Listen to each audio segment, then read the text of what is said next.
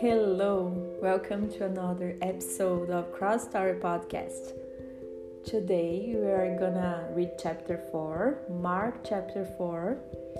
Before we started, if you wanna listen to this podcast in Portuguese, look for Cross Story Ribeiros de Vida por Isabela Ribeiro on Spotify and the platform you are listening to now. Isabella is on Instagram too. Look for Bella C C Santos. I'll write it below. Let's read it.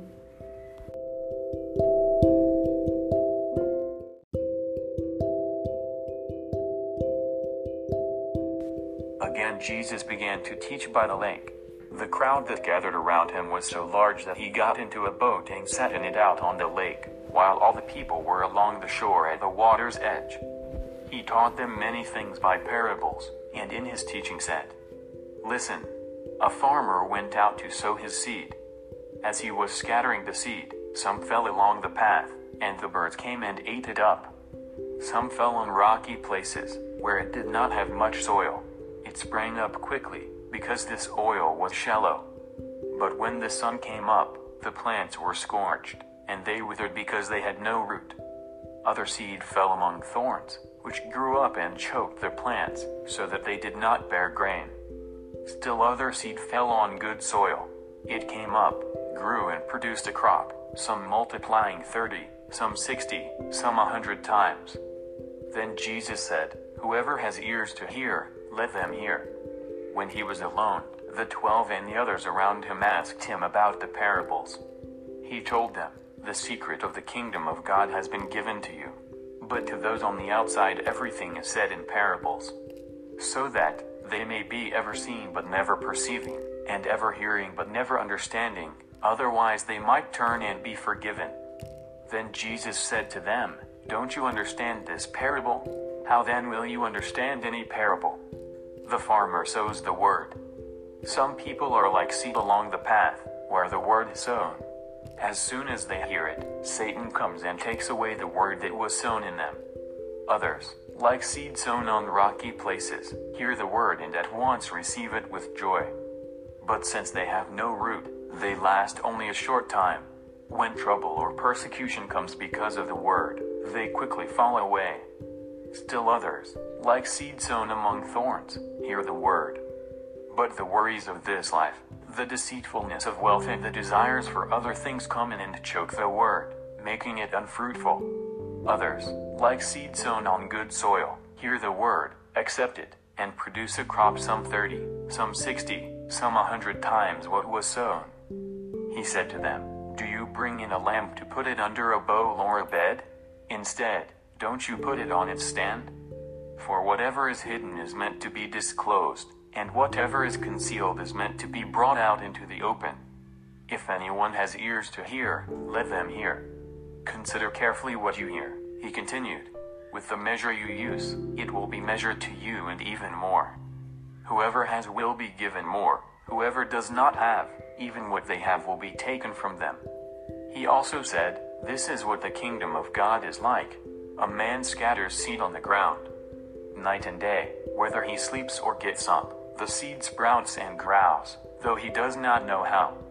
All by itself, the soil produces grain first the stalk, then the head, then the full kernel in the head.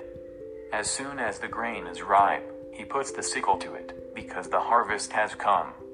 Again he said, What shall we say the kingdom of God is like, or what parable shall we use to describe it? It is like a mustard seed, which is the smallest of all seeds on earth. Yet when planted, it grows and becomes the largest of all garden plants, with such big branches that the birds can perch in its shade. With many similar parables, Jesus spoke the word to them, as much as they could understand. He did not say anything to them without using a parable, but when he was alone with his own disciples, he explained everything. That day, when evening came, he said to his disciples, Let us go over to the other side. Leaving the crowd behind, they took him along, just as he was, in the boat. There were also other boats with him. A furious squall came up, and the waves broke over the boat, so that it was nearly swamped. Jesus was in the stern, sleeping on a cushion. The disciples woke him and said to him, Teacher, don't you care if we drown? He got up, rebuked the wind, and said to the waves, Quiet, be still. Then the wind died down and it was completely calm. He said to his disciples, Why are you so afraid? Do you still have no faith? They were terrified and asked each other, Who is this? Even the wind and the waves obey him.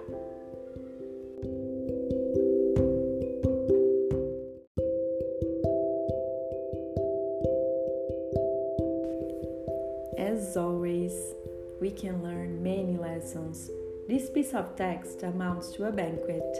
In a banquet, you can try a little bit of everything, but to be satisfied and eat every delicious food there, it's hard because you have lots of food. You take small portions and try everything, isn't it?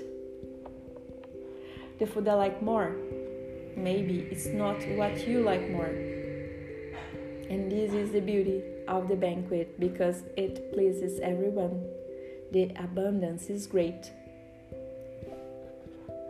What I'll highlight today is a parable of the sower, but I'll do it in a different way. I'll highlight what every seed that hasn't sprouted or a seed that didn't grow, didn't produce a crop. In each seed, what stands out? Because we can learn from the mistakes and not just from the successes. Let's learn learn from every seed. Let's see what every seed can teach us. Those that fell on the ground that wasn't appropriate for it. The first one talks about time, about permanence. It didn't even fall right there, and someone came and took that seed out of there and invalidated that seed. The second one talks about root. It didn't have root. It was in the middle of the stones. It wasn't that deep. It lacked nutrition and food for it to develop.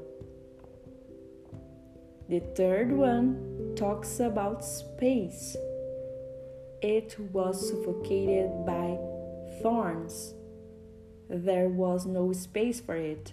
And then we also think about limits.